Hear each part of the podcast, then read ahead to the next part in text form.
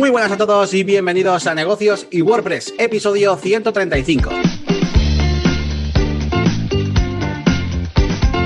Bienvenidos una semana más a Negocios y WordPress. Hoy estamos ya a día 17 de enero, aunque realmente tú no estarás escuchando esto porque nosotros nos hemos puesto a grabar un domingo porque tenemos un programa especial donde tenemos eh, invitados y hemos tenido que cuadrar aquí un poco agendas para hacer esta entrevista. Y hoy tenemos con nosotros a Antonio Sánchez y Enrique Cortiñas, que les conocemos del podcast La Escalera. Son dos profesionales que bueno, tienen este proyecto en conjunto, que es eh, un podcast sobre pues, eh, emprendimiento, crecimiento profesional y demás. Y bueno, ahora hablaremos un poquito con, con los dos, eh, así por resumiros un poco de, qué, de quiénes son. Pues Enrique es consultor de ONGs y empresas sociales y por otro lado, Antonio pues se dedica más igual al desarrollo de proyectos web y ese tipo de cosas y, a ser papá también. Y, nada, pues eh, vamos a empezar con este programa y vamos a saludar a todos. Vamos a saludar también a Elías, que tenemos aquí al, otro lado. ¿Qué tal? ¿Cómo estáis todos? Buenas. Buenas, Yannick. bueno, pues eh, normalmente en este programa pues, lo que hacemos es hablar un poquito de qué hemos hecho la última semana, así para entrar un poquito en calor y hablar un poquito pues, de las novedades eh, y tal. Y, luego pues ya nos vamos con, con la entrevista.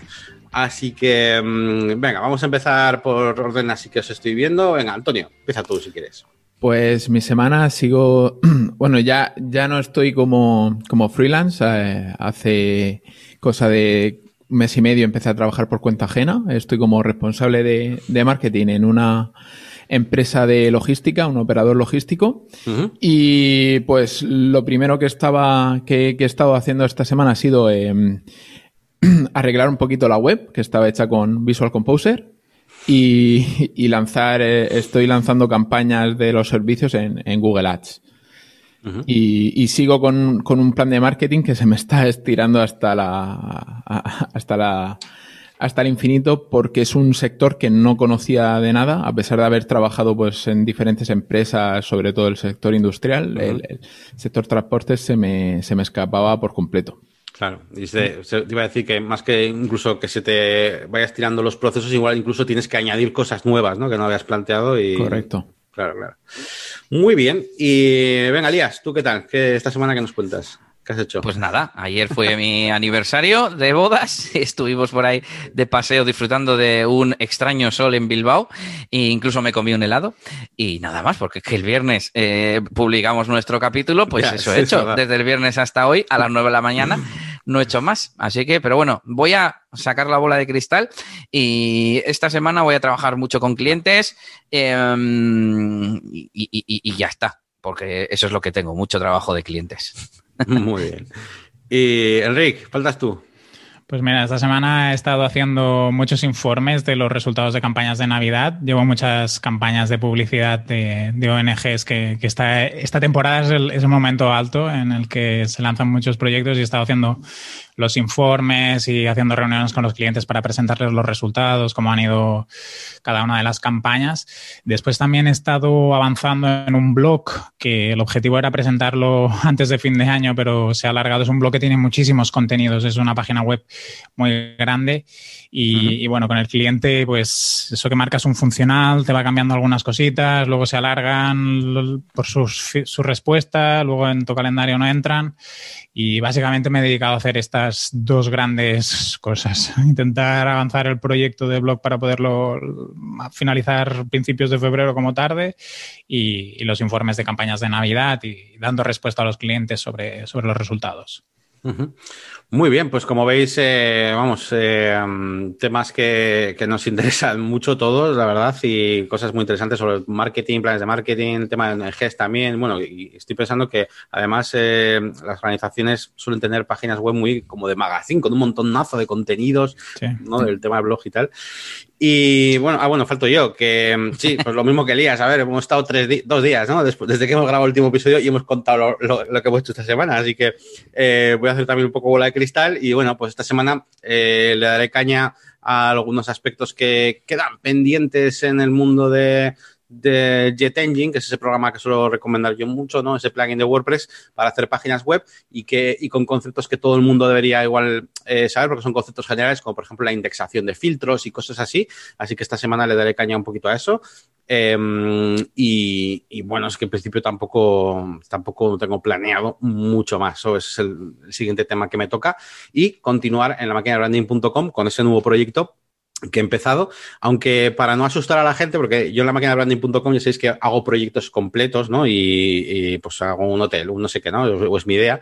Y estaba haciendo uno ahora de, de coches de lujo y como he empezado otro aparte, pues la gente me ha dicho, pues espera, pero no has terminado el otro, no, que no quiero que se acabe, que le faltan cosas. Entonces, bueno, igual he tenido que poner un aviso ahí, en plan, oye, que no, que no, que también está abierto el anterior.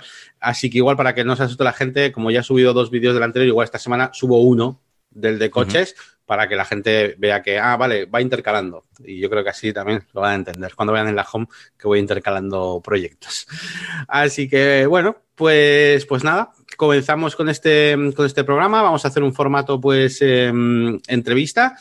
Y, vamos a ir conociendo pues a estos dos eh, personajes, estos dos profesionales y mm, que, bueno, que aportan un montón de cosas. Yo tengo que decir, ya sabéis que, a ver, a mí me gusta mucho su podcast, pero no he oído muchos episodios porque básicamente eh, no escucho podcast, ni, ni veo mucho YouTube, ni nada, o sea, ya sabéis que yo, no sé, no soy un poco raro en ese sentido. Mi ocio eh, es como un ocio muy, muy encerrado hacia mí. Yo tengo mis videojuegos, mis consolas, mis partidas de rol, mis cosas, pero como que no, no soy tanto de seguir y tal.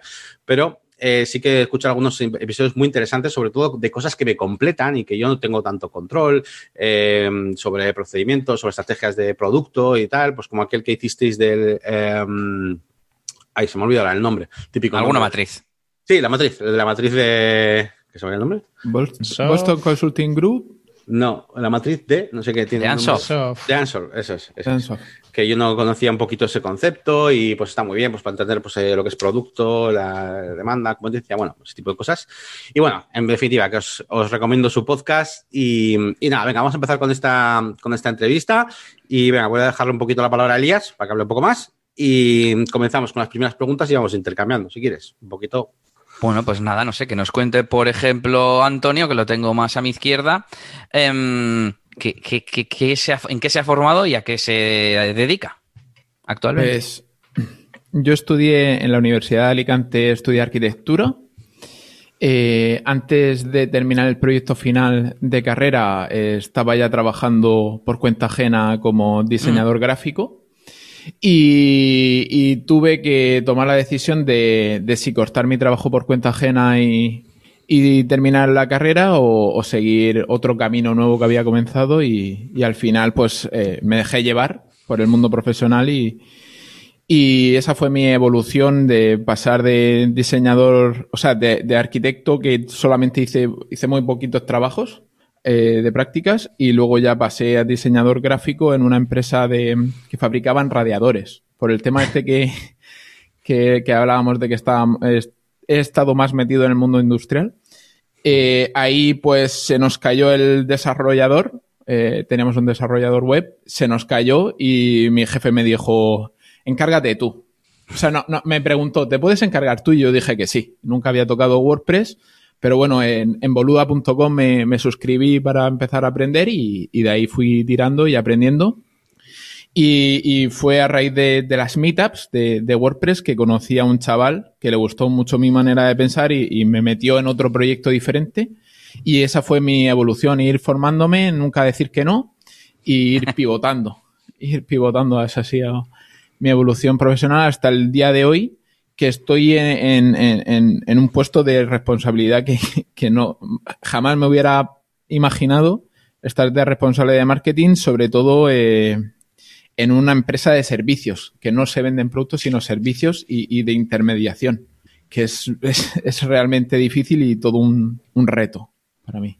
Bueno, pero mira, fíjate, pues eh, igual precisamente, ¿no? El hecho de que seas una persona, pues que, otro igual hubiera dicho que no, ¿no? No salir un poquito de su zona de confort, pero es una persona que te enfrenta a ese tipo de cosas y que no te da miedo, pues mira, pues te ha llevado a, a, seguir subiendo, ¿no? Porque mucha gente lo que le pasa es que, que se queda siempre en su zona cómoda, por, así decirlo, y, de, ahí nunca vas a, subir, ¿no? Por, eh, por, así decirlo. Entonces, bueno, pues tiene bastante, bastante sentido, así que muy guay.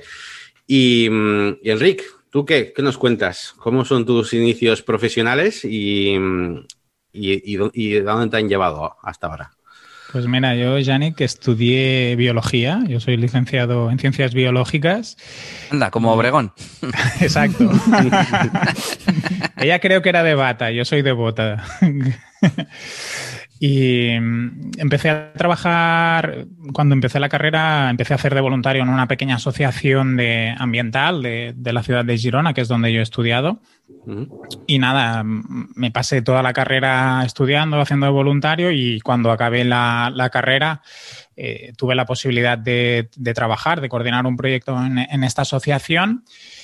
Y así empecé a trabajar. Estuve dos años en, la asociación, luego salté a la Diputación de Barcelona durante un tiempo a gestionar unos proyectos de prevención de incendios forestales eh, luego pasé a una cooperativa de, proyectos ambientales que hacíamos estudios de impacto ambiental, de, diseño de espacios eh, paisajísticos. Y en esta cooperativa, que era una cooperativa sin ánimo de lucro, pero al final funcionaba como una empresa, al final em, me propusieron pasar a ser socio de la cooperativa. Había, ahora cuando yo Mm, empecé como socio, creo que eran cuatro socios, cinco socios, no lo recuerdo muy bien. Em, yo fui como el último socio en entrar y, muy contento porque me pude encargar de de una área concreta, que era la área de gestión de, residuos. Y ahí, pues la verdad que tuve un aprendizaje muy potente en gestionar clientes, administraciones públicas, grandes clientes, preparar licitaciones, gestionar equipo. Y ahí fue un entreno espectacular, porque durante dos años y medio en la cooperativa creo que tenía 25, 26 años, no recuerdo muy bien, pues fue un muy buen entrenamiento. los que ya hacía más tiempo que estaban de socios, pues me ayudaron mucho y me acompañaron mucho. Y, trans, y, fue una transición de, del perfil más ambiental a, un gestor más de proyectos, de personas.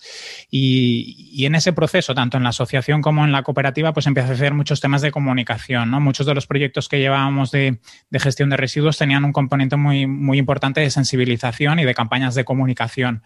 Y, todo ese proceso, aparte de que la, que la, comunicación siempre me había interesado desde la carrera y, de que estaba de voluntario, pues empecé a hacer cursos formándome y, en ese periodo pues fui combinando las, las, dos facetas, más de gestión de proyectos y, comunicación de campañas. Llegó la, la crisis, eh, 2008 luego empezó a ser más, más complicado, empezamos a tener impagos, eh, la cooperativa tenía 12 o 13 trabajadores, eh, algunos más temporales porque se contrataban y descontrataban según el momento de, ciclo de, cada campaña o de cada proyecto, pero claro, al final éramos unos cuantos socios que esos pues siempre teníamos nómina. Y no sé si lo conocéis, pero en las, en las cooperativas no, no cobras una nómina como tal, sino cobras en, catalán es bueno, una bastreta, que, en castellano sería como una especie de adelanto respecto a los beneficios futuros de, la cooperativa. Entonces, mm, ¿qué pasó? Teníamos impagos, no entraba dinero, los socios tuvimos que empezar a poner dinero de nuestro bolsillo para poder pagar las nóminas de, los trabajadores ah, y nos debían pues 300 o 400 mil euros de administraciones eh, diferentes, desde diputaciones, consejos comarcales, algún ayuntamiento, y la situación se hizo muy, muy insostenible empezamos los socios a, ir saliendo para descargar mm, equipo y, bajar la masa salarial.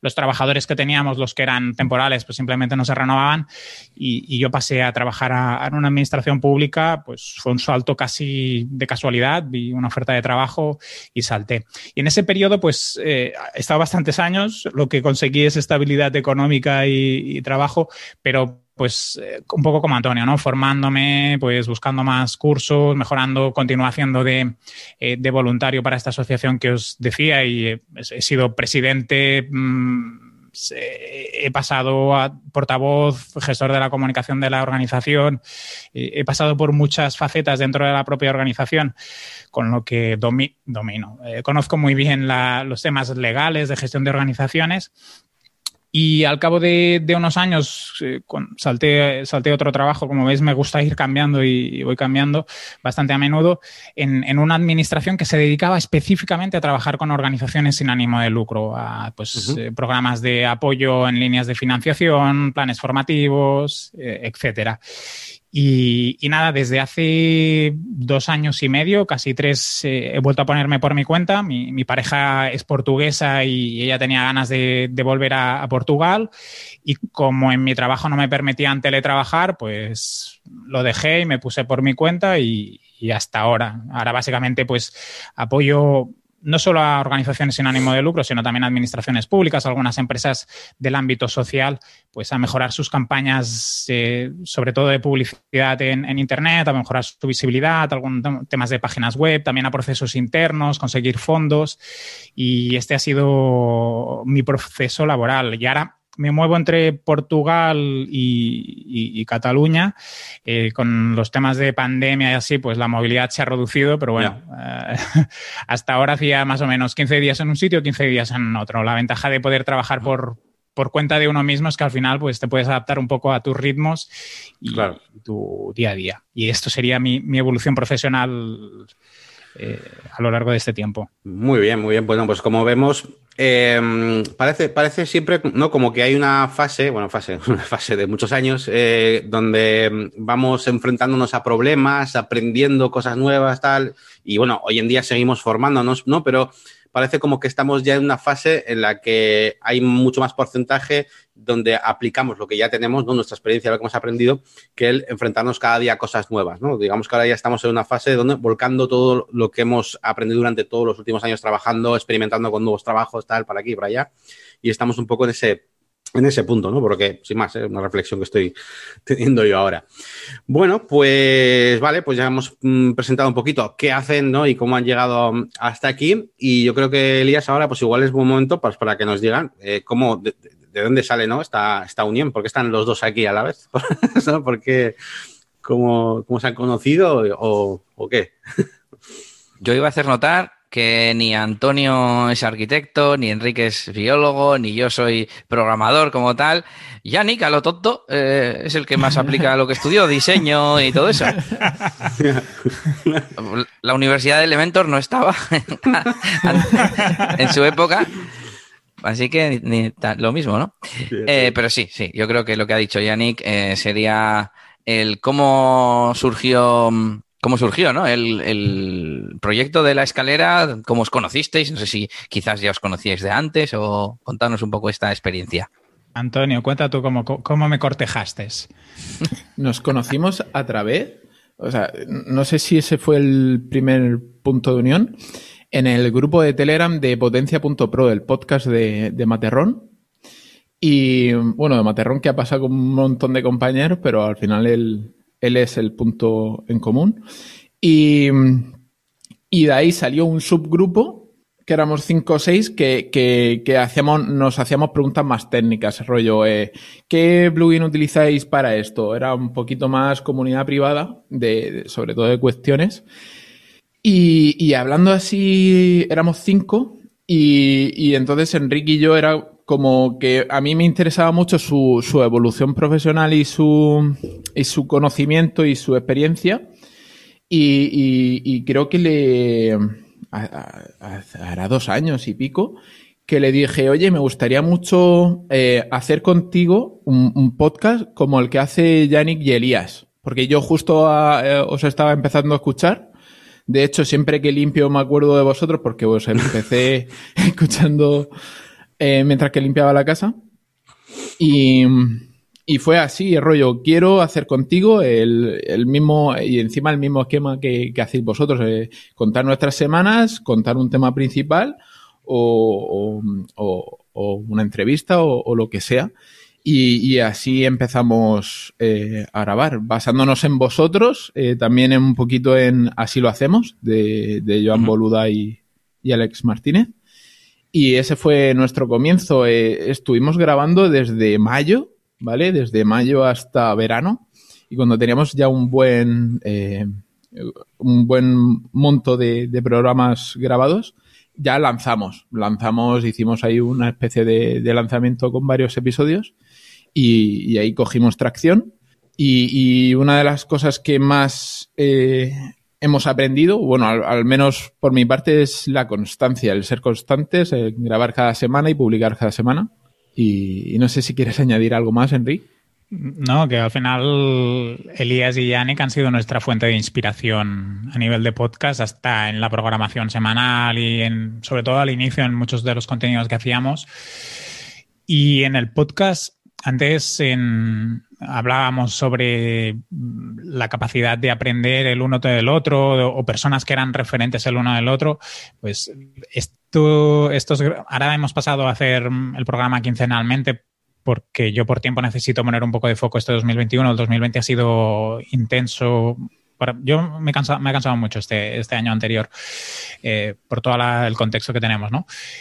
Pero el, hecho de poder hablar cada semana con Antonio, yo me llevo algo siempre de, Antonio, ya sea conocimientos técnicos, que, Antonio es un mega crack a nivel de programación, pero también desde sus de las a veces dudas que me comenta o del día a día y, hemos forjado una relación de amistad eh, sin casi habernos visto. Hemos coincidido una única vez eh, presencialmente en, físico en, Madrid, en el evento de Signo Oficina, en la que hemos estado dos días, o ahora no recuerdo, Antonio, tres días en, o dos días en, un, un, apartamento, en un piso eh, con otros Signo Oficiners, pero y al final tenemos una relación súper cordial. Él me pregunta pues, por mi día a día, mi pareja. Entonces, al final, en base a construir algo juntos, que ha sido un podcast, eh, hemos también construido una relación de, de, amistad y de cordialidad. Y cuando han Antonio tiene un problema o una duda, me pregunta, yo le pregunto, y aunque a veces ahora hemos bajado a quincenal el programa, pues entonces tenemos un poco menos de contacto, pero al final el Telegram lo tienes ahí y, yo a veces se lo digo a Paula, mi, mi, pareja, le digo, ostras, hablo más con Antonio que con amigos míos que mm, los conozco desde pequeños o, que con los que teóricamente tendríamos que estar haciendo Skypes, Claro, si ahora nos pudiéramos ver, juntar más, ¿no? Sin pandemia, pues seguramente también coincidiría más con ellos, ¿no?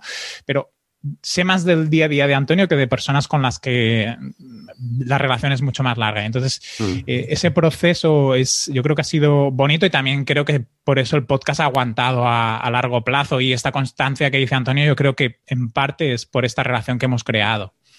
Claro, al final también eh, esa parte de la relación, no solo pues, profesional, pues eh, hace que todo sea mucho más, no sé decirte, más más elástico, más versátil, si tenéis que cambiar un poco plazos o planteamientos o lo que sea, pues, pues eso puede funcionar, ¿no? Pero al final tenéis una relación, os, vais, os conocéis, sabéis, de, pues ahora yo voy a tener menos tiempo, tengo más tiempo y hace que, pues que todo funcione, funcione mejor. Así que, mm, claro. si me permites, Yannick, yo, pienso que en los trabajos, no sé si estaréis de acuerdo conmigo, en los trabajos no se va a hacer amigos, pero que haya amigos eh, o que tengas un buen ambiente es muy importante para que los proyectos vayan adelante, porque siempre te vas a encontrar problemas. Y si hay fricciones entre las personas del equipo, eh, eso todavía lo complica mucho más y se nota mucho más. Entonces, en el trabajo a lo mejor no vas a hacer amigos, pero si tienes un buen ambiente, tienes una buena relación, todo será mucho más fácil. Sí, sí, sí, claro, es, es, es primordial. Eh, a mí, yo, vamos, yo que, yo que trabajo con, con más gente, con compañeros y demás, eh, es que lo, me parece súper importante porque eh, yo al final siempre necesito, bueno, supongo que todo el mundo un poco de cierta manera, necesitas que haya otra persona siempre pues ahí, eh, para que, te sientas un poco más seguro, te da confianza estar con un equipo, te da confianza estar con este que es más profesional de esto, más del otro, pero si tienes algún mal rollo, alguna cosa, eh, te notas como de repente te notas más solo. Y, entonces hay más inseguridad, eh, incluso hasta a veces lo puedes transmitir al cliente. Entonces es un poco un arma de doble filo que tenemos que tener cuidado porque evidentemente las ventajas de tener una buena relación con los compañeros son muchísimas, pero también eh, tenemos que tener, ser, conscientes de cuando no estemos de buenas, porque a veces puede haber problemas o lo que sea, tener cuidado para que eso no se transmita tampoco en los, a los proyectos, ¿vale? Entonces, es, es, importante, que a veces es, es inevitable, ¿no? Pero, pero sí, sí, evidentemente hay que ver la parte, la parte buena, que es, que es mucha, sí, Oye, vosotros, yo tengo una duda. Eh, a nosotros nos ayuda bastante em, a la hora de, em, del compromiso el que el podcast sea de dos personas, porque como que sin querer sabes que el otro está esperando a que tú grabes. O sea, ni, ni, si llega a plantear la posibilidad de, este, este jueves igual no hago. No, pues si me está esperando Yannick. Y alguna vez lo hemos hablado y yo creo que a Yannick le parece lo mismo, ¿no? Hmm. Eh, ¿Vosotros creéis que eso se puede aplicar a algún otro aspecto más, pues profesional y demás? Estaba pensando, al fin y al cabo, lo que suele ser pues un mastermind o un accountability partner que le llaman también al que te pasa las cuentas, ¿no? Eh, no sé, me estoy, veo que por vuestras caras que sí, que os pasa eso y no sé si lo podríamos aplicar a más cosas para, entre comillas, autoimponernos esos objetivos y cumplir esos plazos y tal.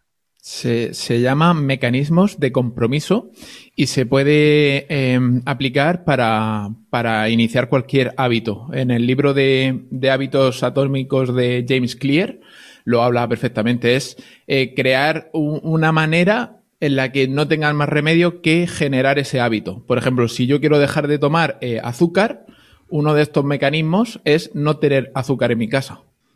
Es generar mecanismos que tu única salida sea el, ejecutar ese hábito. Entonces, por ejemplo, el, hecho de decir todos los días, a la, o sea, todos los jueves a las 6 de la tarde grabamos, llueve, nieve o truene, todos los, o sea, no, tenemos ni que quedar ni coordinarnos, simplemente quedamos y se. Es una manera en la que tú no tengas ninguna razón por la que echarte atrás. Claro, sí, sí, igual que ahora, por ejemplo, que estamos haciendo los directos, que bueno, no es que tengamos mucha gente de momento, pero ahora hacemos directo y es como en plan, hay gente que está, va a estar ahí, hay gente que va a esperar, el vídeo esta semana a esta hora, tal. O sea, eso también es otro componente, porque antes era Elías y ahora es Elías y también la gente que está ahí y al final, sí, sí, eso es muy importante. Hay gente que llega a mitad de directo y dice, uy, perdón, que vengo tarde. y, al final el, el hecho de tener a alguien al lado, cuando tú estás un poco con menos ganas, Mm, ya no por solo el compromiso, si la otra persona a lo mejor está más motivado, pues te sube la motivación. Y así mm. tenéis espectadores como vosotros, ¿no? Que estáis haciendo directos. Pues a lo mejor a vosotros dos un día no nos apetece grabar por lo que sea, o porque habéis tenido una mala semana o estáis más cansados. Al final tener a alguien que te está esperando, que te escribe. Yo, por ejemplo, envío un, un correo electrónico semanal. Hay días que, que tengo ahí el calendario editorial que me he marcado tal tema y me cuesta escribirlo, ¿eh? Y a lo mejor para hacer un correo de una página y media, pues te pasas dos horas. Y, mm, pero luego cuando te contesta la gente, te responde, te hace alguna pregunta, pues es, un, como un puff, un subidón de energía y te recarga las pilas para, para la semana siguiente. Es incluso el, propio, o sea, en tu propio trabajo, estoy, pensando, ya había, ha habido semanas que igual, no sé, por lo que sea, eh, no, no estaba haciendo cosas, tal, y ha llegado el día de grabar el, podcast y he dicho, joder, que Elías estaba a preguntar qué tal la semana y no has hecho nada. Y ese mismo día, es el jueves, me, he puesto a hacer mogollón de cosas para luego te algo de contar el podcast, Me ha pasado. O sea, que, que me motiva también para, para, para, ¿no? Para, estar ahí al día, para seguir aprendiendo eh, un montón de cosas, ¿no? Eh, el, podcast e incluso y cualquier otro, es, otra parte buena también del trabajo. Yo, por ejemplo, estoy en una, en una agencia de, marketing y eso lo que hace es que, que, me fuerza a seguir aprendiendo conceptos y seguir aplicando cosas, ¿no? Y ver proyectos nuevos todos los días, ta, ta, ta, veo empresas, no sé qué, ta, ta, ta, ta. Y, y con el podcast, pues eh, sería una especie de, estoy pensando que siempre he pensado que eh, igual no seguiría aprendiendo tantas cosas nuevas si no estuviera en la agencia, pero por otro lado, como tengo el podcast, por ejemplo, sé que eso también me obligaría a seguir aprendiendo, a seguir haciendo cosas y tal. Entonces eh, me motiva mogollón también a mí, sí, sí. Bueno, pues yo me interesa saber sobre WordPress. Bueno, si quieres preguntar tú. No, no, no, que, justo iba, no, no, iba a decir que justo iba a hablar yo porque no sabía si ibas a hacer la siguiente pregunta. O sea que sí, sí, dale, dale. Vale, pues como esto se llama negocios y WordPress, o nos tenéis que contar, pero con un poco más de detalle, que ya habéis explicado un poco antes por encima, pues cómo os metisteis en el mundillo de WordPress o bien en el mundillo del emprendimiento, porque por ejemplo Antonio ha dicho, no, pues en la empresa y tal, y, me metí a aprender WordPress, pero entonces tú ya sabías que esa página web estaba hecha con WordPress o no, incluso tuviste que descubrir esto cómo está hecho, qué narices, y no sé cómo va, eh, cómo fue ese, esa incursión en el mundillo de WordPress. Pues vale, le tiro yo. Eh, yo me encontré, estamos hablando de 2015, una página hecha en WordPress. Yo nunca había, bueno, sí conocía WordPress, miento, porque en la carrera hacíamos eh, blogs, o sea, hacíamos para ciertas asignaturas, teníamos blogs conjuntos de toda la clase en WordPress.com, ¿vale? Donde íbamos subiendo nuestros proyectos semanales. Era como la manera de entregar. El, trabajo era subiéndolo al blog. Entonces yo ya conocía WordPress, pero el .com solamente a nivel eh, usuario de publicar, autor. Em, conocía un poquito el backend de, eso y, y, entonces de repente me encuentro un usuario, una contraseña, eh, un montón de notificaciones rojas. Eh, muchísimas cosas que actualizar, eh, eh, posits que decían eh, no actualizar a Bada. y, y, eso es lo que me, me, encuentro un tinglado muy gordo con una Bada modificado, oh. modificado con PHP, o sea, sobre, o sea, encima que Avada estaba mal por aquella época, mal hecho, con su constructor visual hecho solamente para Avada y tal. modificaciones a pelo sobre el tema pues eh, no me quedó otra que aprender, empezar a, entender el código. Yo nunca había visto nada de código. Eh, empecé a entender, o sea, mediante visualización del archivo PHP, pues empecé a, entenderlo, al por qué eh, hace esto, por qué hace otra cosa. Y luego, como tenía un, un responsable de IT que el tío sabía mucho, pues me iba dando pistas, porque por ejemplo, de repente me decían, necesitamos que cuando alguien dé de alta un, formulario de garantía, eh, eh, compruebe que ese número de serie se ha picado en la máquina de, salida de, la empresa. Y entonces, pues, me iba diciendo, me iba dando pistas, pues por Ajax haces una, la función en PHP, te conectas por JavaScript, eh, me mandas una solicitud con estos datos a este, me mandas un JSON a esta URL y yo te devuelvo si un true un false. Y entonces él, mismo me iba dando pistas para que yo fuera investigando por mi cuenta y, fuera implementando. Y ese fue mi, mi, primer, eh, ¿cómo decirlo? Mi, primer acercamiento. Luego ya... Eh, le pedía las copias de seguridad, ¿no? ¿Qué? A ese es el que le pedía las copias de seguridad, ¿no? no, eh, de hecho, no, no, nunca tuve ningún, nunca he tenido ningún problema grave de, ah, no, ¿eh? no, nunca, nunca he tenido ningún problema eh, grave de, tener que restablecer copias de seguridad. Me han llegado con problemas, problemas de hackeos a, millones, pero yo en mis proyectos nunca he tenido ningún problema así. Y luego ya a raíz de, hacer los cursos de Boluda, pues sí que empecé a aprender a hacer themes a medida y tal. Era, eh, y entonces ahí donde pegué el salto a, a este otro proyecto de, que era un grupo empresarial de, de, bueno, que tenían un montón de empresas, pero la principal era una, una, una clínica estética de operaciones estéticas y otra de las ramas, la más importante que eran eh, FP eh, privado, o sea, eran cursos de formación profesional sanitaria, pero por eh, privados. Y, y, entonces, claro, necesitaban, ya tenían una web hecha en Joomla, muy bien hecha, muy bien optimizada, pero necesitaban a alguien interno que desarrollara todo un nuevo proyecto web. Y entonces ahí es donde me, me escogieron a mano una persona que iba conmigo a las, a las meetups de WordPress en, en Murcia.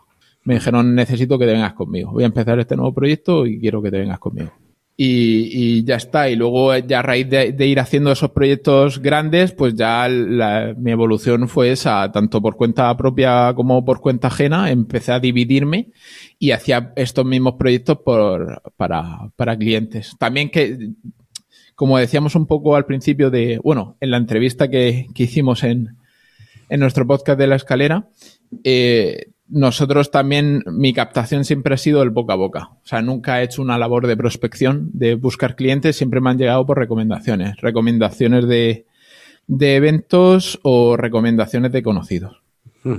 Entonces nunca he hecho. Ese es uno de mis principales em, defectos o, debilidades, que nunca he hecho labor de prospección y lo tengo ahí como una espinita clavada. ¿Y has, hecho más igual eh, proyectos grandes en el tiempo que se han conservado como buenas relaciones que, muchos pequeños, ¿no? Correcto, correcto. Muy bien. Oye, pasaste de 0 a 100 ¿eh? en WordPress, de porque dices, no, WordPress.com, pero si ni siquiera instalarías plugins en el WordPress.com. No, no, no se puede, no se puede. Por eso, eh, ahora con los planes de pago sí se puede, pero que vamos, que, que, eso es como decir, no, pues sí, conocía WordPress porque tenía un blogger, ¿sabes? O sea, no, quiero decir, no, no tiene nada que ver, entre comillas. Mi norma a nivel profesional ha sido siempre decir que, que sí y al día siguiente llegar con los deberes hechos. O sea, he funcionado siempre así. Tenía la suerte de, porque yo cuando entré en esta empresa entré como diseñador gráfico en un, en un, estábamos en el departamento de marketing. Y digo, ¿cómo estoy trabajando yo en un departamento de marketing sin tener ni idea ni siquiera lo que significa marketing? Y entonces eh, descubrí los podcasts, escuchaba sobre todo podcasts de humor y, y, en el buscador de, de podcast puse marketing Y entonces di con, con Boluda en marketing online y, y entonces, claro, yo estaba aprendiendo marketing a través de los podcasts gratuitos, pero yo ya sabía que tenía ahí una herramienta. Entonces, cuando la necesité, la herramienta de, de o sea, alguna formación sobre WordPress, sabía que tenía Boluda sus cursos y, y fue ahí donde empecé. Enrique, ¿qué tal? Pues bien, bien. aquí. Luego en las pistas de audio veréis que Antonio son así de largas, ¿no? Las mías mucho más cortitas. Cuéntanos, a ver, tú y WordPress, ¿qué, Pues mira, yo empecé en, WordPress como cliente. Eh, en esta asociación que os comentaba al principio, yo estaba de responsable de comunicación.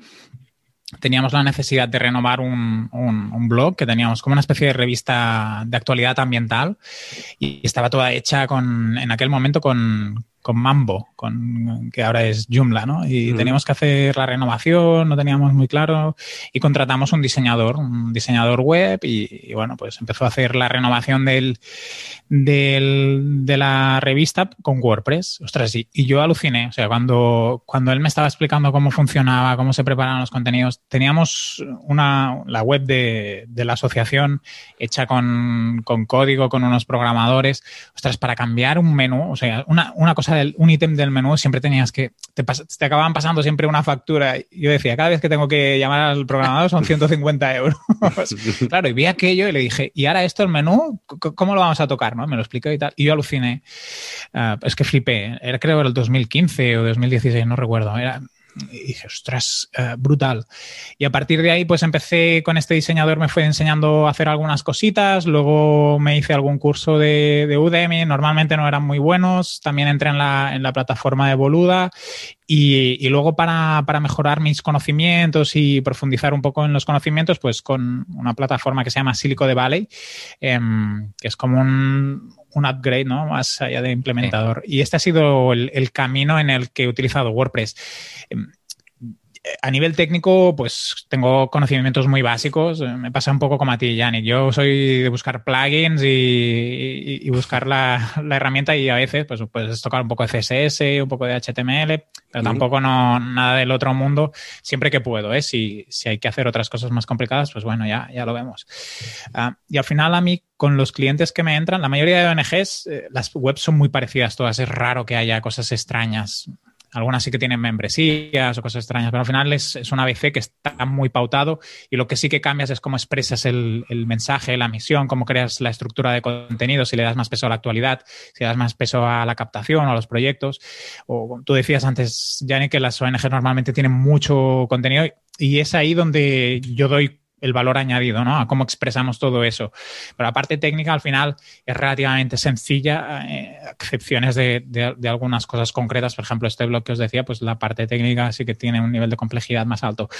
Em, y esa ha sido mi, mi evolución. Y ahora, por, por ejemplo, cuando tengo más dudas, suelo buscar soluciones concretas, ¿eh? en el sentido, pues te vas a un foro a ver cómo se hace. Casi todos los plugins hoy en día tienen documentaciones muy buenas. Cuando tienes dudas sobre alguna funcionalidad, yo, por ejemplo, también utilizo Gravity Forms.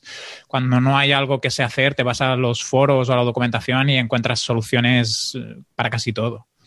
Sí, es que claro, en WordPress tenemos ventaja, no tenemos una comunidad enorme, hay un montón de recursos eh, y la verdad que te permite aprender de esa manera. De todas formas, por lo que veo, realmente mm, habéis aprendido mucho de eso, ¿no? Con enfrentándoos a proyectos de, de clientes y mm, pero para vuestros propios proyectos, WordPress, entiendo que lo utilizáis eh, para vuestras páginas web, pero antes, ¿ten- ¿tenéis algún proyecto, mm, eh, o sea, antes de esas páginas web, ¿ha habido algún proyecto cada uno, ¿eh? Por, vuestra cuenta, por separado que hayáis hecho? ¿Habéis tenido vuestro blog? O sea, mientras estabais aprendiendo WordPress, me refiero a esa parte o no, o os dedicasteis a aprender con clientes, con clientes, y ha sido ahora, pues a raíz de, de poneros ya, eh, digamos, de forma más eh, independiente, cuando habéis eh, hecho vuestras páginas de marca personal. ¿Os habéis hecho algún proyecto vuestro con WordPress? Yo, yo aprendí eh, cuando estaba como responsable de comunicación de esta asociación, cuando lanzamos esta revista ambiental, eh, a partir de ese momento todas las webs las empezamos a hacer con WordPress. Ese no contratábamos al, al diseñador, sino que nosotros internamente las creábamos, las hacíamos con mejor o peor resultado, pero ese fue el campo de aprendizaje. eh. Con el propio, yo trabajando como trabajador, o sea, estando contratado, y lanzando los proyectos de, esa forma. Ha sido como más he aprendido. Y yo igual, yo he centrado siempre en, en, el, en, el, en el ámbito profesional por cuenta ajena. Sí que es verdad que yo, por ejemplo, mi primera web de marca personal eh, me la hice en HTML, luego ya la segunda que tuve en 2017, que es la que actualmente está en architect.com, eh, me la hice que es un theme, un child theme de, de Genesis. Y después de eso ya el, Proyectos he lanzado muchos, he pinchado en casi todos. El, único que está funcionando bien a día de hoy es el de carta personalizada, que es, un, es una página web que, que mediante un formulario de Gravity Forms eh, rellena el padre o la madre unos campos acerca del niño y entonces se genera de forma automática con Gravity PDF pues, la carta de, de recogida del diente del ratoncito Pérez o hada de los dientes o eh, para navidades eh, la respuesta de Papá Noel o, los Reyes Magos. Y entonces, pues, luego, pues a lo largo de, dos años que llevamos ya con el proyecto, pues hemos hecho muchísimo test A-B, mucho test de pricing, a ver cuál es el pricing adecuado para el público eh, hispanohablante, no solamente España, sino también mucho latinoamericano, porque aquí dos euros puede parecer una tontería, pero vete a Colombia y dos euros duelen.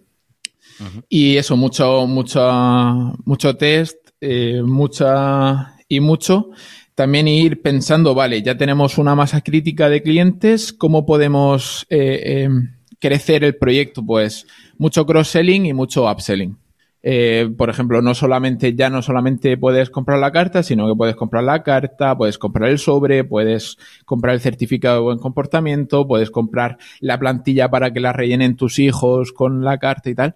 Entonces es eso, es ir creciendo y nuestro plan para este año es meterle multidioma, empezar a, darle fuerte a, a, inglés, o sea, todo el mercado anglosajón y francés y portugués, contando con que tenemos ahí Brasil con un montón de clientes potenciales. Sí, sí, muy importante toda esa parte de, de, pues de, multidioma y orientarse a otros mercados muchas veces es que es, es importantísimo porque a veces tenemos proyectos que igual aquí eh, son difíciles de encajar o vemos que avanzan igual más despacio, igual de repente lo pones en, en inglés y es todo. estoy pensando en Guaso Turbos, por ejemplo, que, que, antes eran unos eh, SVGs, unas cartas hechas en JPG, pero ahora que lo tengo todo pues más digitalizado, ponerlo en otro idioma sería una tontería y, y realmente pues podría estar muy guay abrirlo a un mercado pues igual donde hay más potenciales clientes. Así que sí, esa parte es muy, muy importante. Eh, venga, Lías, dale otra pregunta, si quieres. Nada, sí que estaba pensando que los dos han contestado más por el lado de, de WordPress. Así que, mm, si os parece, mm, contáis rápida y brevemente em, cómo fue eh, ese primer emprendimiento o proyecto propio y cómo, mm, cómo, no sé si hay alguna cosa que queráis contar o qué es lo que más os costó hacer, etcétera. Pues Venga, Enrique. A ver. Venga. Pues el, primer emprendimiento fue a través de la cooperativa. Aunque tengo que decir que al final en una asociación en la que estaba, te tienes que buscar mucho dónde encontrar fondos, porque si eres pequeñita, socios tienes pocos, donaciones tienes pocos, y entonces buena parte de tu tiempo te dedicas a buscar subvenciones, proyectos, eh, y acabas haciendo un aprendizaje de captación de fondos públicos casi nata, porque si no es muy difícil, es como te autoempleas al final, aunque tengas una nómina así, si no consigues un proyecto, a lo mejor tienes que salir porque no hay recursos para, mantener tu, tu posición. Y desde que estoy yo por mi cuenta en solitario, porque al final, tanto en la cooperativa como en la asociación, pues al final vas acompañado y tienes compañeros que te pueden dar o pueden mejorar los proyectos. Y, mm, en la parte en solitario, yo creo que lo más complicado a nivel profesional mm, es encontrar el tiempo para la captación. Eh, al final tienes que encontrar un equilibrio entre los clientes que ya tienes, eh, que son los que tú ves que facturas, que te dan día a día, para no, no, dejar de buscar, porque eh, esto con, con, Antonio en el podcast lo decimos muchas veces, ¿no? El, hecho de que tengas más o menos una jornada completa, que tengas una serie de clientes más o menos asegurados, siempre hay que, que ir haciendo captación por, dos sentidos. Puede ser que algún cliente se, caiga o, pues, por ejemplo, en la pandemia yo me encontré que llevo muchas campañas de publicidad y se me cayeron casi todas. O sea, eh, marzo y abril, pues la facturación bajó casi un 80% de, de, un mes normal, ¿no? Cuando la primavera en, en, el sector asociativo tenemos como dos grandes momentos. Yo trabajo mucho con organizaciones ambientales, entonces la primavera, verano son, es un buen momento porque muchas hacen eh, casals, hacen colonias, hacen muchas actividades educativas y luego las navidades, pues que es un momento donde se hace mucha campaña solidaria.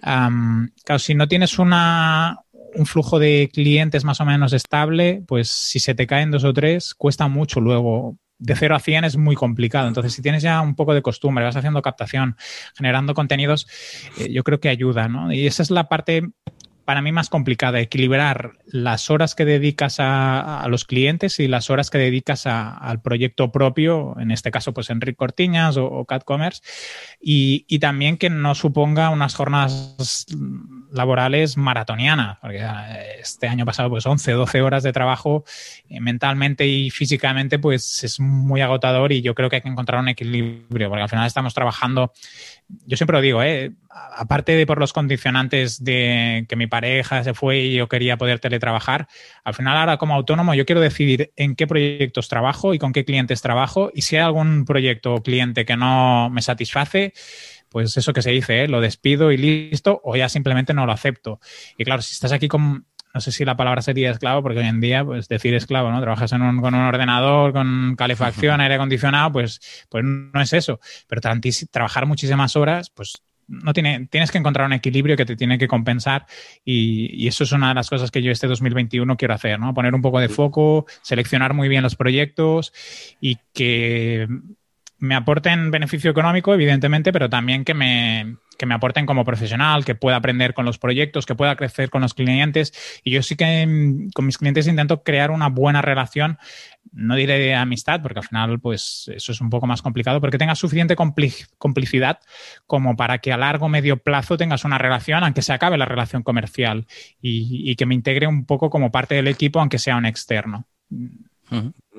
Y una duda que tengo yo, eh, vuestros proyectos eh, ya mm, de, de, marca personal y demás, donde estamos hablando de que es muy importante, muchas veces lo dejamos, estamos ahí obcecados en crear contenido, en trabajar las cosas técnicas y tal, y nos olvidamos de esa parte comercial y tal.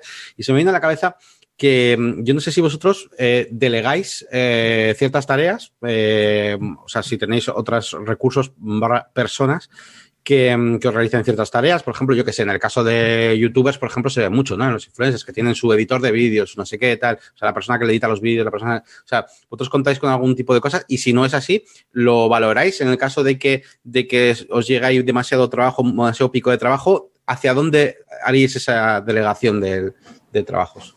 Mira, Yannick, si me dejas responderte, eh, yo durante la pandemia monté CatCommerce, que sería como una especie de... Yo lo monté con la idea de que la Generalitat pagara formaciones y cursos y horas técnicas a, a pequeños comercios para que se digitalizaran yo, lo enfoqué con esa idea como una especie de entrenamiento para ONGs, copiando un poco lo en el País Vasco ya tienen una especie de servicio de asesoramiento para pequeños comercios y así. Y yo fui a picar puertas del rollo, vamos a intentar mm, colocarlo. Mm, al final ¿Qué, se ha convertido CatCommerce? Pues en una especie de servicio, bueno, una especie no, un servicio para crear tiendas online para pequeños comercios. El 100%, el 100% no, pero bueno, el 80% de los clientes que han entrado han sido así. Luego ha habido algunos temas de optimización, campañas de publicidad, pero eso un poco en menor medida. También redes sociales. pues yo le dije, Antonio, vamos mano a mano. Mm, tú te dedicas tú técnicamente eres muy bueno, lo harás muy bien, lo harás muy rápido y yo me dedico más a la parte de gestión de clientes, a hacer reuniones con ellos, porque también eso, bueno, se me da bien y, me gusta. Y, en este caso, por ejemplo, podemos decir que yo le delego parte del trabajo, trabajamos en equipo, evidentemente, y yo creo que es algo muy positivo como pequeño emprendedor o si estás solo poder tener estos complementos, ¿no? O, pues, por ejemplo, a veces a mí me llegan cosas de branding y así que yo no tengo ni idea, pues se lo delegas a un tercero. Mm, con la ventaja de que el cliente tiene un solo interlocutor, que eso al final siempre genera mucha confianza, y tú eres capaz de dar más servicios y de más calidad que si lo quisieras hacer todo tú. Porque a veces veo algunas páginas de, emprendedores, no sé si lo hacen todo ellos, ¿no? La mía mismo se dice muchas cosas, pero no lo hago todo yo. Yo pues me dedico más a la parte del marketing, a la captación, visibilidad online, y luego pues cuando hay otros temas ya los delego. Y, yo creo que es algo que no hace falta ni tener empresa, ¿eh? porque al final Antonio es autónomo, yo soy autónomo. Em, eso, pues, tú me facturas a mí, yo facturo al cliente y al final creas un, ecosistema que te permite dar respuesta a los clientes de forma más efectiva. Vamos, que, más que delegar, pues eso, el contar con, compañeros como en este caso Antonio. Que Antonio ahora iba a hablar y antes ha escurrido el bulto de la otra pregunta de, del emprendimiento. pero como bueno, en realidad es que lo estaba pensando y fue de forma muy, muy natural, ¿no? No es como esa gente que dice, pues me voy a hacer emprendedor, a ver, ¿qué tengo que hacer? No, es, ah, bueno, pues voy a hacer este trabajo y me piden una factura, ah, pues, pues voy a ver cómo va eso de hacerse autónomo, ¿no? Pero bueno. A mí, bueno, eh, respondiendo primero a la de, a la de Yannick, eh, yo también he considerado siempre que es más importante tener colaboradores que, que no gente a la que le mandas y, ellos te responden. Eh, sí que tengo actualmente una persona que, que me echa una mano en mis proyectos personales, sobre todo en la parte de los nichos. Eh, generar contenido y tal, eh, porque al final yo voy hasta arriba y entonces cuando quiero algo para mí, para proyectos personales sí que lo derivo a, una segunda persona. Eh, cuando es tema de branding, de tema de diseño gráfico, tema de copywriting, sí que busco colaboradores. Pero lo que decía Enric, eh, eh, se genera más confianza sobre el cliente teniendo varios interlocutores para cada uno de esos servicios que no directamente a ti todo porque eh, Enric sí que hace más tema de gestión de proyectos y él se ve envuelto en la parte de que tiene que controlar un poco de todo y se le da muy bien ese aspecto, pero por mi parte no, no sé defender el trabajo de un de una persona que, que está haciendo una identidad corporativa o, de una persona que, que, ha escrito unos textos. Entonces prefiero delegar esa responsabilidad. Y sobre el tema de, de cómo inicié En el tema de los negocios, pues eh, en Así lo hacemos, el, podcast, eh, al final vas aprendiendo de, de, un montón de necesidades, incluso también en, el podcast de, Boluda, eh, de todas las necesidades que tiene el, meterse en, en, autónomos, el tener un buen gestor, el, el hacer las facturas correlativas con numeración y tal. Eh, yo cuando empecé a, facturar ya tenía claras un montón de cosas que, que, veo que muchas otras personas no tienen. O sea, el, hecho de, de, yo que sé, de, de, no emitir una factura hasta, hasta que tienes claro de que te van a pagar. No, no, hay gente que, que en vez de emitir un presupuesto emite directamente una factura cuando ni siquiera te lo han aceptado y luego tienes que hacer factura rectificativa porque ya has pasado otra factura consecutiva. Hay un montón de errores típicos en los emprendedores que, que yo me ahorré, pero porque escuchaba a mucha gente tener estos mismos errores en podcast y tal. Y, y mi, mi, andanza eh, comenzó eh, trabajando por cuenta ajena, pues de esto que te va saliendo un proyecto, que lo haces en, en B. Eh, ¿Qué? ¿Cómo? ¿Cómo? Sí, sí, sí. Eh, no existe eso. Poco monto. Luego lo pasas por la, por Hacienda en la declaración de la renta y ya está. Y, todo solucionado. Y era, y era empezar así hasta que llegó un día que dije, bueno, tengo varias fuentes de ingresos diferentes como autónomo, es hora de darse de alta. Ya puedo pagarme mis autónomos y pagar a un gestor, que no son, el mío al menos no es barato. Y, y entonces ahí fue donde tiré millas. Al final, el, el, hecho de tener unos ingresos eh, por cuenta propia, mm, aparte de los de cuenta ajena, me permitió esta, esta opción. Y en el trabajo anterior, ya cuando tenía ciertos clientes, estamos hablando de 2018, ya tenía un, un monto de, de, clientes que me permitían em, yo lo que hice fue cuando ya tenía unos clientes por cuenta propia, dije, vale, me, en cuenta ajena me bajo el, la jornada. En vez de trabajar jornada completa y tener que estar 8 o 9 horas, me bajo a cinco y media estos ingresos complementan de forma recurrente a los otros que son puntuales y, de esa forma iba eh, conseguí pegar el, salto a, la cuenta propia. Y lo que me pasó es que el día 1 de, abril de, este 2020 lo que me pasó fue que de tener 5 o 6 clientes gordos recurrentes que facturaban bien a no tener ninguno. O sea, ah, yo En, Enric lo que hizo fue bajar y yo me quedé a cero, a cero y tuve que reinventarme, eh, empezar a lanzar proyectos propios, empecé, pero como pollos en cabeza y al final lo que mejor me funcionó fue aliarme con, con Enrique en, en Cat Commerce y, empezar a tirar desde ahí. Muy bien. ¿Qué cosas? O sea, eso es como les pasa como a nosotros, pero al revés. O sea, es como... Han hecho el estudio ahora. Sí. Vale, Yo pues... tengo una, una pregunta, Yannick. Dale, dale. Si tienes tú... Yo, yo creo que ya la última, porque no sé cuánto tiempo llevamos. Sí, llevamos ya una horita. 57 minutos. O casi la última, eso es.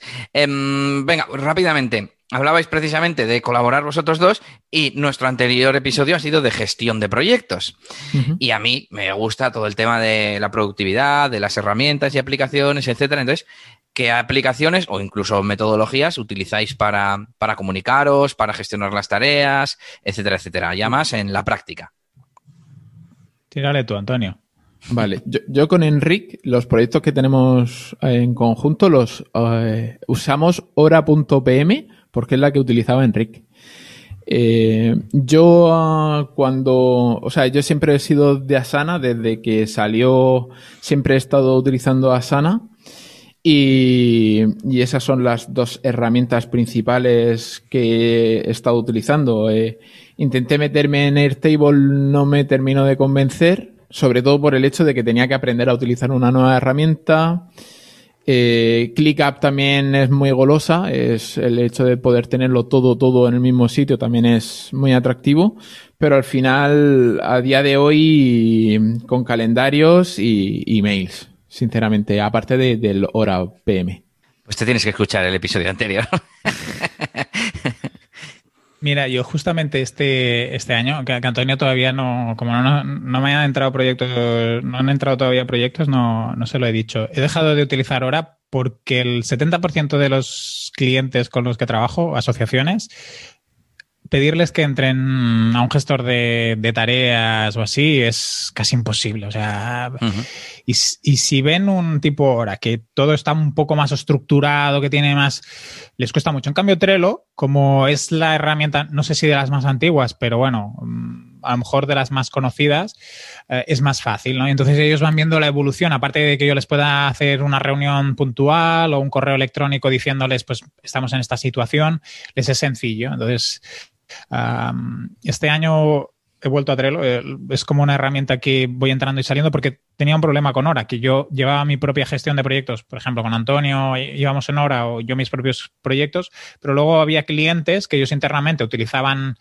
ahora también hay Teams, pero bueno, eh, Trello, y entonces internamente yo tengo que llevar un control de proyectos y aparte darle el report a, cliente. Ya luego también tengo los que tienen Jira y estas historias. Bueno, em, yo intento adaptarme un poco porque tengo organizaciones que son medianas y grandes que ellos tienen propios gestores de, tareas, ¿no? Entonces, cuando tú haces algo, como forma, sería, estaría como integrada en el equipo desde fuera muchas veces, a menudo, pues me obliga a llevar dobles proyectos. Y como lo que a la mayoría utilizan es Trello, pues me he vuelto a, a Trello lo combino ahora con Toggle para el tema del tracking de, tiempo y de horas. Y Antonio me recomendó una herramienta que, realmente me va muy bien. Yo lo que hago es los domingos, eh, a última hora de, de, la tarde, reviso un poco cómo está el estado de proyectos y me planifico toda la semana. Y con esta herramienta con Trello eso es un poco complicado de hacer a, nivel de calendarios y así. Eh, Antonio me recomendó una herramienta que la estoy utilizando mucho y que me va súper bien, muy sencilla, tipo Todoist, um, pero calendarizada, que es al final con un Google Calendar te podrías tener lo, mismo que es Twixu. Em, sí. Y, entonces es lo que hago. En Trello tengo el, global de todos los proyectos y en los domingos planifico toda la semana con Twixu. Es, es como me organizo ahora. A mí es que Trello se me queda como, como muy corta, ¿no? Tiene poca jerarquía y más que poca jerarquía, poca flexibilidad en cuanto a no puedes poner distintas vistas. No es fácil poner, no sé, pues las tareas que tienen tal etiqueta y, que verlas todas en una vista. Al menos mm, esa es mi, percepción. Y justo has dicho eh, dos, dos, herramientas que son, bueno, casi los, los tres, nos faltaría una, bueno, que comentábamos en el episodio anterior. Uno, una para tener las tareas, que sería el Trello. Otra que decíamos de calendario, recordatorios, fechas y tal, que sería el tweak, ¿no? Para ver sí que es útil para ver esa, eh, temas más de fechas, ¿no? De, oye, mm, que para el miércoles tiene que estar esta tarea. Bueno, pues verla en un calendario, no simplemente en una lista. Y, y por último, la de comunicación, que ya nos habéis dicho que entre vosotros utilizabais pues el email prácticamente, ¿no? Y, claro, a mí me gusta mucho de ClickUp, como decía antes Antonio, que está todo integrado y dentro de las tareas puedes tener las conversaciones, pero es más, tiene vistas de chat que serían como canales de chat de tipo Slack, etcétera, etcétera. Bueno, tiene, tiene un montón de, funcionalidades, pero bueno, interesante saber esto. Y ahora, Yannick, te toca acabar con una pregunta filosófica o así más profunda como la que nos han hecho ellos de ¿quién te inspira? ¿Qué mm, cosa te ha cambiado la vida? Bueno, inspirar ya, nos han dicho que inspiremos nosotros. bueno, pues a ver, filosófica no, pero bueno, sí que mm, veo interesante, bueno, pues hablar un poquito pues em, de, este año, este año que viene. Eh, pues un poquito qué planes tenemos y hacia dónde van a ir nuestros nuestros, nuestros negocios o qué planteamiento tenemos pues, para este año, ¿no? ¿Qué cosas vamos a cambiar o cuáles son esos objetivos que nos hemos marcado de los que se puedan hacer públicos, ¿no? Así que si queréis, pues podéis comentar un poquito pues, eh, qué, qué, intención tenéis y luego el año que viene, pues quedamos otra vez y nos decís si lo habéis conseguido.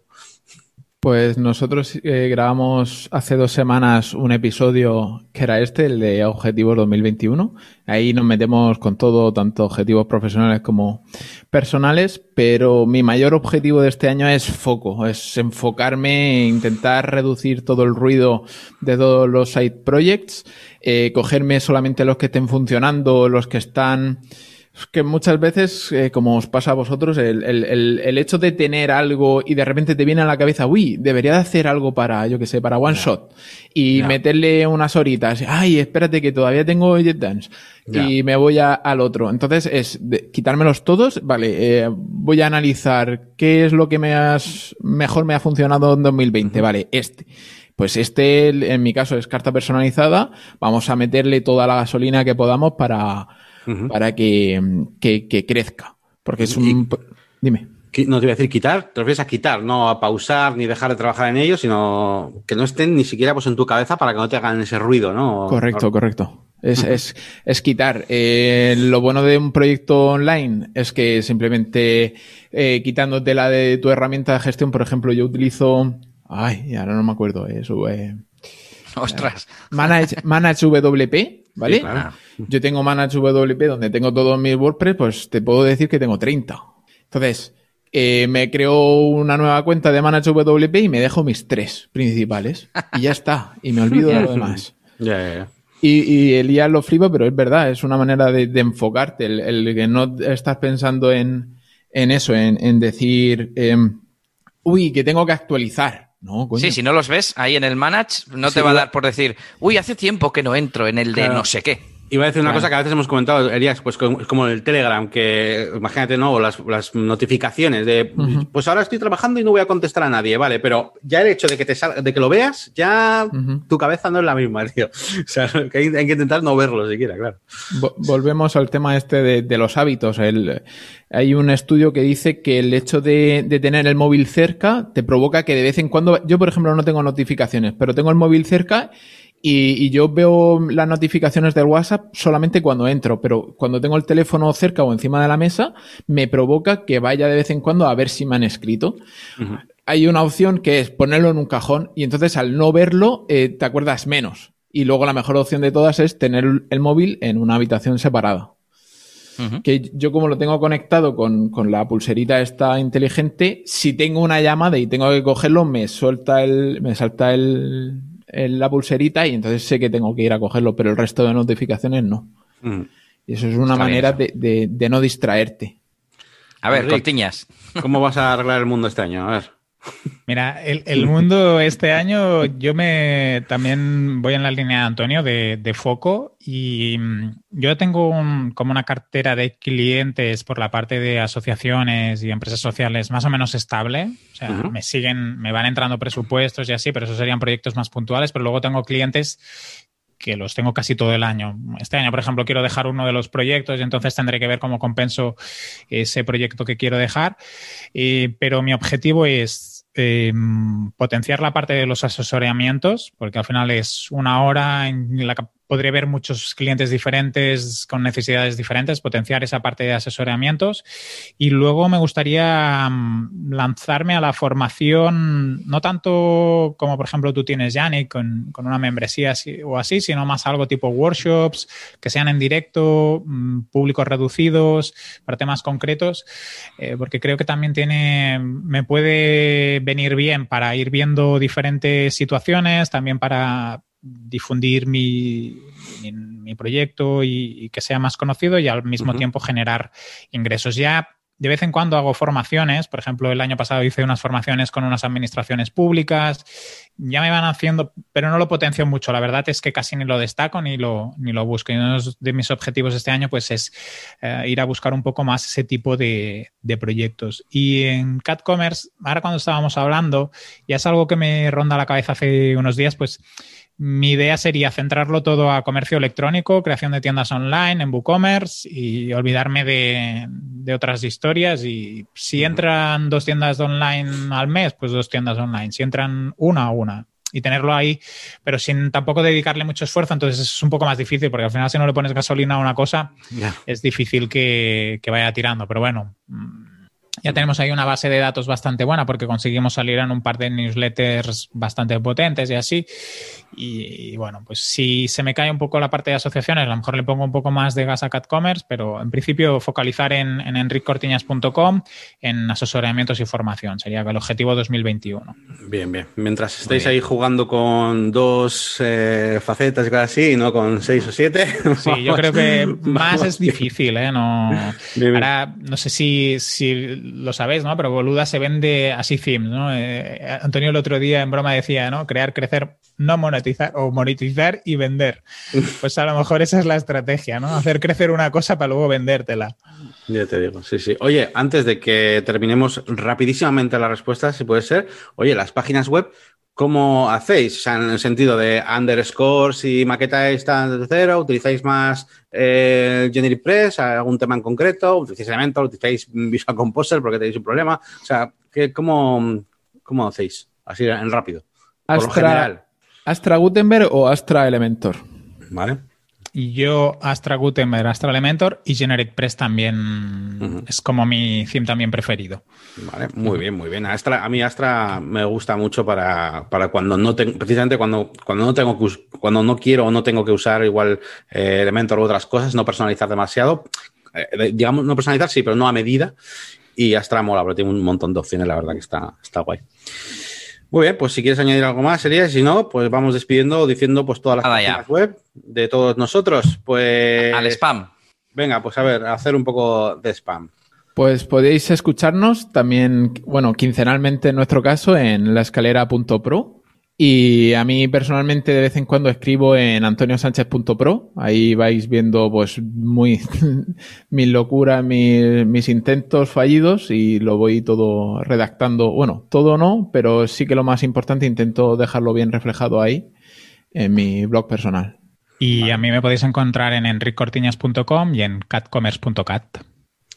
Muy bien, pues a nosotros nos podéis encontrar en eliasgomez.pro y en la máquina de branding.com, básicamente. Y donde podemos encontrar este podcast, pues ya lo sabéis, en negociosvp.es, donde por supuesto os invitamos a que dejéis vuestros comentarios, a que echéis un vistazo a los artículos que ponemos con todos los enlaces y todo eso.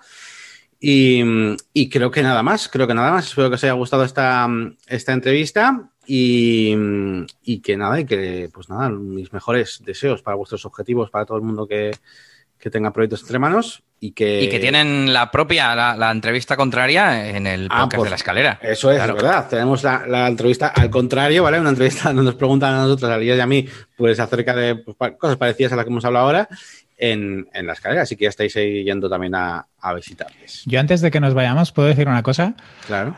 Que ha sido un honor que nos invitéis a, a vuestro podcast después de que hayáis sido ahí nuestros referentes. Eh, estoy muy contento de poderos haber puesto también rostro y charlar con vosotros. Que siempre hemos hablado en digital, a través de. Telegram o mensaje. Pues estar aquí este ratito con vosotros ha sido muy agradable. Pues fantástico, muchas gracias. Pues nada, hasta aquí el programa de hoy. Muchísimas gracias a todos y nada, nos vemos en el siguiente episodio de Negocios y WordPress. Hasta luego. Agur. Chao.